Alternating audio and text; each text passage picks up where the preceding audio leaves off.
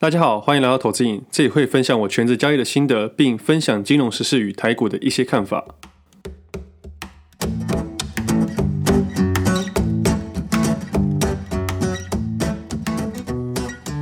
今天时间是一月四号星期一，这是我第五十八集节目，我是魏德。这集是二零二一年的第一集节目。首先大概聊一下去年下半年节目的分享，做一个稍微的讨论，再聊一下台股的行情，以及接下来我们投资瘾的一些计划。前几天周末录完音后，就赶紧出门去跟朋友吃火锅。那天真的是有够冷的。不过从以前跨年就喜欢跑人家去人挤人，到现在只窝在室内吃火锅的年纪，即使到了倒数的时候，我也好像也没有太多的想法。我十一点过就很想睡觉了。果然熬夜也是需要练习的。这几天台湾的天气冷到爆，但台股的行情是热到爆。那因为最近行情的关系，看到蛮多人喜欢丢自己获利的对账单，我就在想，正常的情况下。股票市场是零和游戏，有人赚钱，有人赔钱。但如果单单从数字上面说的话，零和游戏是有点问题的啦。所以我才会说，正常的情况下是这样子。但是要说的更仔细的话，就是情绪上的零和游戏，而不是只有数字。因为不管一档股票是上去还是下去，每个成交价都会有一个买一个卖，但是也是有例外的。你知道，其实，在台股某些行情情况下，上涨的股票不代表有人买。有时候只是因为没有人要卖而已，反之亦然。这之后我再做一集分享好了。我今天想要分享别的东西。以零和游戏的情绪面来说，就好比台积电这次从三月份到现在已经翻超过一倍的股价来说，照理说应该是所有人都赚钱，所以数字上的零和游戏是有问题的。但是如果你把它解释成情绪面的话，那就可以解决这问题了。因为在大家开心的情况下，有人赚钱嘛。那以另外角度来说，一定会有人懊悔卖得太早或买得太晚。所以我才说这情绪面的联合游戏，而不是只有数字。我之后一次把这两个做成一集来分享给各位。我今天想要讲停利跟停损这件事情。关于获利对账单给别人看，并且炫耀的话，会发生什么样的情况？假设我今天赚了一百万，完整交易记录给别人看，也都是已经事后论的，可以参考，但不代表可以完全复制。而且如果你真心有要教别人的话，这些东西都没有意义，因为已经过去了嘛。我过去有一段时间也很喜欢分享自己的获利给人家看，那个数字是我同年龄层没办法接受的数字，因为当时我身边的朋友都是小资族、上班族，我们都在银行业工作，所以都是一般的正常薪水。那当时这样的分享对自己造成什么样的问题呢？那个时候的心态大概就是我第一次遇到这样的获利状况，我很开心，所以分享给各位。结果后来发现了一件问题，因为我过度的兴奋，就卡住这个金额没有再突破了。并且在事后检讨的时候，发现两个最主要的原因：第一个，每当我的获利金额要达到这个数字的时候，我就想要停利；第二个，我每次重新一笔交易的时候，我就想要超越这个金额。光是这两个原因，就会有很多很多衍生的问题。第一个问题会让你很难突破这个数字金额的瓶颈；第二个问题呢，你只设定停利点，而忘记去设定停损点，这样的话，你就会忽略了风险。公开自己的损益之后的每一笔交易，你很容易被自己的想象空间给卡住。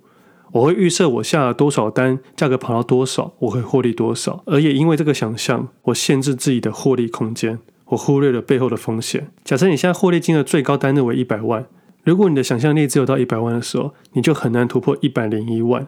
投资人很容易会提前获利了结，因为正常人的情况下无法想象自己从没想象过的数字。后来我发现这些问题后，我就不再给任何人看我的获利了。因为我的投资游戏还在进行中，我何必去设限呢？但是我对分享亏损倒是蛮有兴趣的。我这边讲起来可能会有一点点变态的样子，但我总是在想，每当我每次停损的心态都认为自己做一个正确动作的时候，带着平常心去停损，我就会有一种我有突破的感觉。很多投资人喜欢问我说，多少金额要停损，还是多少百分比要停损？但对我来说，停利与停损的标准根本没有一个标准答案。就好比抖不抖这件事情，有些人一千块就抖了，有些人一万块抖，有些人一千万都不抖。那到底要怎么停损？我的想法是，先以资产配置为概念，再以心理条件去做设定，不要仅仅只有数字上的停损跟停利。我会这样分享，是因为上次在股癌散户社团那边发文说自己失败的投资经验。第一个是错失二三零三的联电行情，我买在十五点五元。但我不到二十元就出清了，我那时候压得蛮重的。那现在最多涨到五十多元，我等于少了三倍的机会，我整个错失一整段的涨幅。那另外一个分享是我停损期指空单，在十月七号的时候停损。有听众留言跟我说，我那个样子不叫失败的例子，仅仅只能叫做停损。他说真正的失败例子是要连续大赔才算是。我就在想，连续的大赔例子我有吗？我当然有。就像我之前分享过，我有一段谷底的时期，我每天都在想，说我明天要赔多少钱。那种就是我连续大赔的例子，也是心理层面最煎熬的时候。我后来好好反省自己的问题，停损这件事情大概有以下两点：第一点，没控制好风险与部位，并且去预设价格的走势，让自己的心理出了状况。你不停的预期状况，你会搞得自己心神不宁。第二点，一次使用太多金融工具了与交易的部位。那个时候同时使用了信用交易、权证交易、期货、选择权，我每种都想要学，每种都想要交易。但后来发现每个新的工具都是新的领域，所以变得之后我一个一个慢慢学，而不再是全部一起学了。检讨后的结论是，只要你专心每一个停损，就比较不会有连续大赔的问题。你只要每次下单都下最小的部位，并且在每一次看错时，谨记着不要去摊平，这样就不太会有连续的问题了。拉回数字的概念，我大概再讨论一下。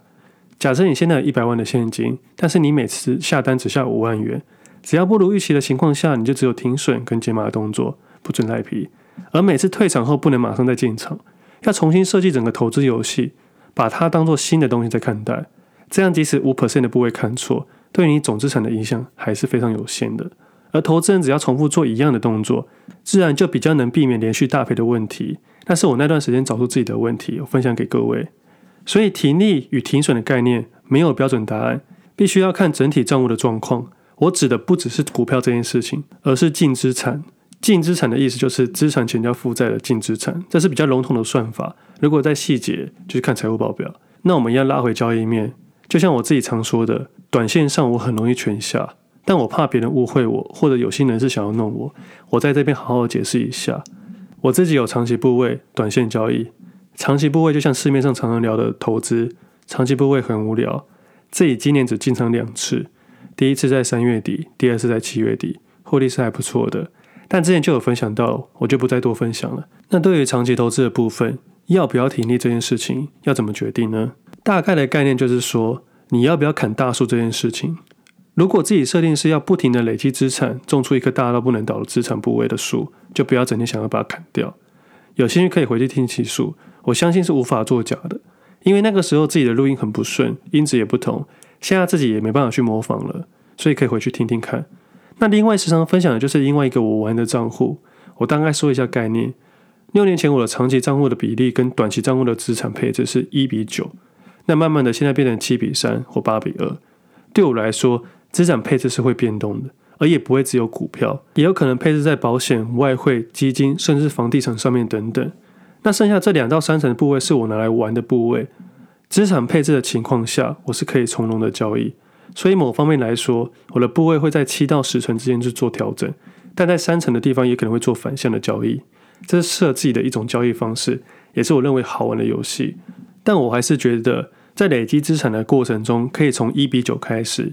再从其中的九里面做资金的控管，意思是你把每一个东西切割好，你就可以在里面尽情的享受游戏了。不过讲实在话的，如果你只有十万元，你根本不用去做多余的资产配置，你应该先好好专心本业，提升自己的能力。甚至我觉得你根本不用去看盘，也不要做太多的交易。以现在的状况，你要不要 all in，对你未来的生活不会有太大的影响。你现在应该放在好好学习跟提升自己的能力上面。如果你专心于自己的本业，在提升能力的同时，薪资水准自然会提高。在这段时间好好学习，在除了金融环境以外的世界，年收百万千万的大有人在。投资与交易并不是人生唯一一条能累积资产的路。最后再分享一段话：在交易市场里，停损比较简单，停利反而比较难，因为停损是技术，而停利是种艺术。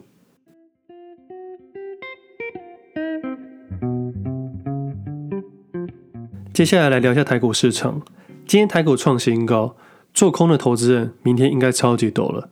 就像前几集都有聊到，这时候做空真的太危险了。但是自己在上礼拜四的时候留了一点点小空单，我来分享一下好了，顺便呼应一下前面的停利与停损这件事情。上礼拜四同时留了个股，大部分还是在红海集团上面。今天的红海直接摸到一百元，我在盘中为了要加码，把塑化股停利去减码。这边要说的是，我停的原因通常是我找到更喜欢的，但资金有限的情况下，你不可能全部都要，所以我才要被迫停利。那要停多少，就看你想要买多少，加码多少，这是自己的停利的一种方式了。那停损的话呢，在十二月二十一号有下空单，设定要过前高要停损，所以也就在十二月二十五号小停出场了。那今天自己反而没有特别去停损，并不像上次十二月二十五号去做停损，原因是因为获利的关系，我的停损范围变大了。而今天在转换的过程中，我是在停利的，而就在收盘的情况下，自己的部位总留单也是正的。因为这些的条件情况下，我决定先不停损。那我把数字套进去分享一下。假设你现在做多的部位是赚一百万，但亏损的部位是十万元，你可以先结清五十万元的获利，并且不动做亏损。最后会留单的部位为获利的五十万与亏损的十万元，这样账面上是赚四十万元。但停利是为了把资金转到更好的标的上面。而最后的优势还在自己的身上，也因为已实现的关系，我也把我的停损范围放大。假设明天大盘大涨，我做多的部位是很可观的。那假设大跌呢？获利会减少，但亏损会翻红。这样明天你就可以决定要不要重新玩，心态可以从容一点。这些交易上的一点小技巧，今天刚好遇到，我就分享给各位。那上礼拜提的一些股票，今天很多都大涨，但我觉得我没什么好做说的，因为今天盘面太强了。大部分的股票都上涨，所以这样的交易也没什么特别的。以上为自己的小小分享，如果投资人有碰到的话，可以想一下。那全职交易是我的主业，所以才会有这么多的交易策略。但这边要搞得有点复杂，就像我说的，简单来讲，分批买入，设定好停损点，剩下的慢慢调整就好。做空难度比较高，减码比较容易。我还是老话一句啦，涨多是解码的理由，但不能是放空的条件。那你今天最后一盘，我应该会看金融股了。接下来回答一下听众的问题。投资引大大，请问一下，我是大二生，有三十万的闲钱，因为本金小又年轻，可承受的风险较大。使用期货的话，能加速本金的累积吗？请问您推荐操作期货吗？我的答案是完全不推荐。我光是听到大二生，我就觉得可怕了。三十万的闲钱很容易在期货市场一天就不见了，甚至还有可能超额亏损。不要这么快的毁掉自己的人生。我还是建议从股票开始慢慢投资，不要太急。等你能感受到金钱游戏的诱惑，并且能抗拒这个诱惑，你再慢慢改变自己的方式。期货绝对不是初学者该碰的，更不适合大学生。世界上没有这么多股神。第二个听众的留言，喜欢为了屌屌厌世的态度与投资思维和独特的观点，不同的面向很棒。谢谢支持啦，我没有屌屌的啦，但厌世这件事情之前倒是有一点点。我觉得很多不合理的东西大家都很爱。其实我知道大家爱听什么或爱看什么。可能爱看获利金额，爱看交易量，更喜欢看别人报股票。我这边是说大部分的人，并不是全部的人。但我觉得这不能怪投资人，就像我们男生爱看妹子一样，所以一堆 IG 网红才会放泳衣照，就是因为男生爱看，他们才会一直露。不过另外一个角度去想，一件很好笑的事情，大部分去追踪这些清凉辣妹照的八成都是男生，但是男生不会去买比基尼。那第三个问题，希望为的可以给一些基本面的方向，例如公开资讯观测站上面的东西。我会在 Facebook 上面分享多一点观测站的东西。那至于财报这件事情，我觉得见仁见智。我会把它当做参考，但我还是依照价格去交易。短线交易上，交易久了你会发现财报是落后指标。就好比我会觉得今年的 Q1 的财报应该都是年成长，因为去年疫情的关系，多少都有点影响。但是股价会不会涨，就是另外一回事了。但如果做长期投资的话，大趋势是需要参考财报的。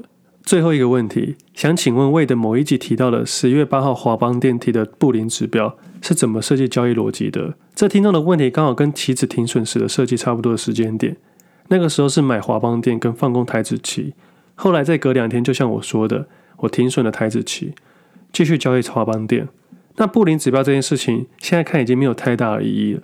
现在回头看，已经无法去回撤了，均线那些都已经被拉开了。所以很多投资人会用现在的样子去看过去的当下的东西去做未来的推测，其实这个帮助是有限的，因为你的时间轴被拉开了，均价均线都被拉远了。而当时的这里是用布林指标搭配我之前提到的冷水、温水、热水区的概念，那停利还是停损呢？可以参考今天这集的内容。最后聊一下，我们有开放 Pressplay 的订阅制，那为什么要开放？我之前都说过了，所以我也不再多说明。我只是希望大家可以理性看待这件事情。订阅或不订阅，自己决定就好。我没有说订阅就一定会赚钱。我今天只是分享自己的交易逻辑。我反而是觉得，这两个月是因为行情的关系，所以订阅的内容大部分都有预如预期，不是因为自己多厉害。就像我说的，三月底到七月底的那一段比较好做而已。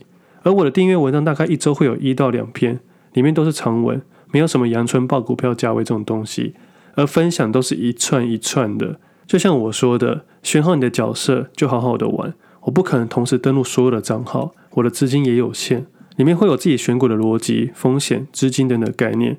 那我们 VIP 的群组盘中很多时候都没有人说话，我想大概是全台湾最冷静的一个股票社群吧。大家都在学习设计自己的投资游戏，我依然会维持我们的初衷，里面也绝对不会带进出场这件事情。我不想要，我觉得也没有必要。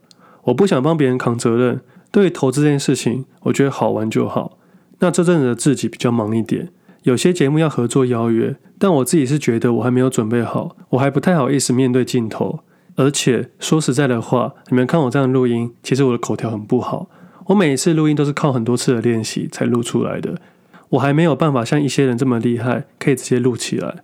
我就老实跟各位说，录音对我的困难度比交易难很多很多，更何况是上节目面对镜头。所以比较起来，我还是喜欢在背后默默的写字，默默的交易。至少我现在还没有准备好，所以目前我都先婉拒了。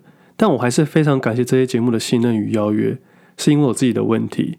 那对于今年的计划有几个确定的。第一个是很感谢 Cheers 的邀约，像是跟贵公司的总编吃饭，总编的气质让我感受到海贼王的霸气一样的强烈，自己心里是有点抖啦，因为这是我大学时期一直在看的理财杂志，没想到有一天竟然可以跟总编吃饭，这也是倍感荣幸啊。最后的合作是要在今年写理财双月刊的专栏，另外也很感谢商周的邀约，今年的自己会写一本书。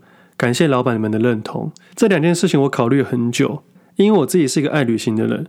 假设今年疫情结束，我可能会因为这两件事情无法洒脱的出国，但这两件事情是我曾经想要做的事情。今年有机会把这件事情完成。那 Persuade 订阅的原因是因为我就在想，既然要写书跟写专栏，不如就顺便把自己的交易逻辑与记录分享出去，就好好利用这一年的时间。交易这件事情很特别，你要在当下的行情下。你才能感受到当下的氛围。就拿今天来说好了，今天的夜盘应该有机会摸到一万五千点。市场欢腾的情况下，有人还记得三月底的恐慌吗？我相信大多数人都忘记了。而 Persuade 的内容都是当下写的，所以能感受到我自己当下想要分享什么，包括我的文字、图片跟那个时候的心理层面。市场的金融环境会一直改变，我们无法假设其他条件不变。唯有不停的改变，才能应万变。我现在能确定的是，我会把我的书写完。那写完之后的计划，我还没有想到。我喜欢把一件事情一件事情处理完。要不要订阅这件事情？我用一种概念来分享。假设我是一个无菜单料理的店家，你进来店里消费，你不会知道我今天要出什么样的菜色。但我是一个厨师，我会将我最好的东西分享出去。但客人各式各样，或许有人喜欢，有人不喜欢，但都是我一百 percent 的心血。那刚好，今天的红海收在九十九点九元。我也限时公开分享十二月十六号写的那篇文章，主要是十一月十六号短线上交易红海的所有细节。有兴趣的听众可以去看看，里面有图文解释，搭配 Podcast 的节目内容。因为要尊重原本的订阅者，只能开放过去的。那如果有兴趣订阅的听众，刚好可以用 Persuade 新年活动的优惠码，可以在第一个月打九折优惠。但我还是要强调一件事。如果我现在的各平台像是 IG、Facebook、Podcast 内容免费的内容你就觉得很够用了，你就千万不要浪费钱订阅，因为如果客人进来吃的不开心，厨师也会不愉快。我希望进来的每一个客人都能得到自己想要的东西。我希望我们彼此都能拥有一个愉快的晚餐。今天的节目先到这里，我们下次见，拜拜。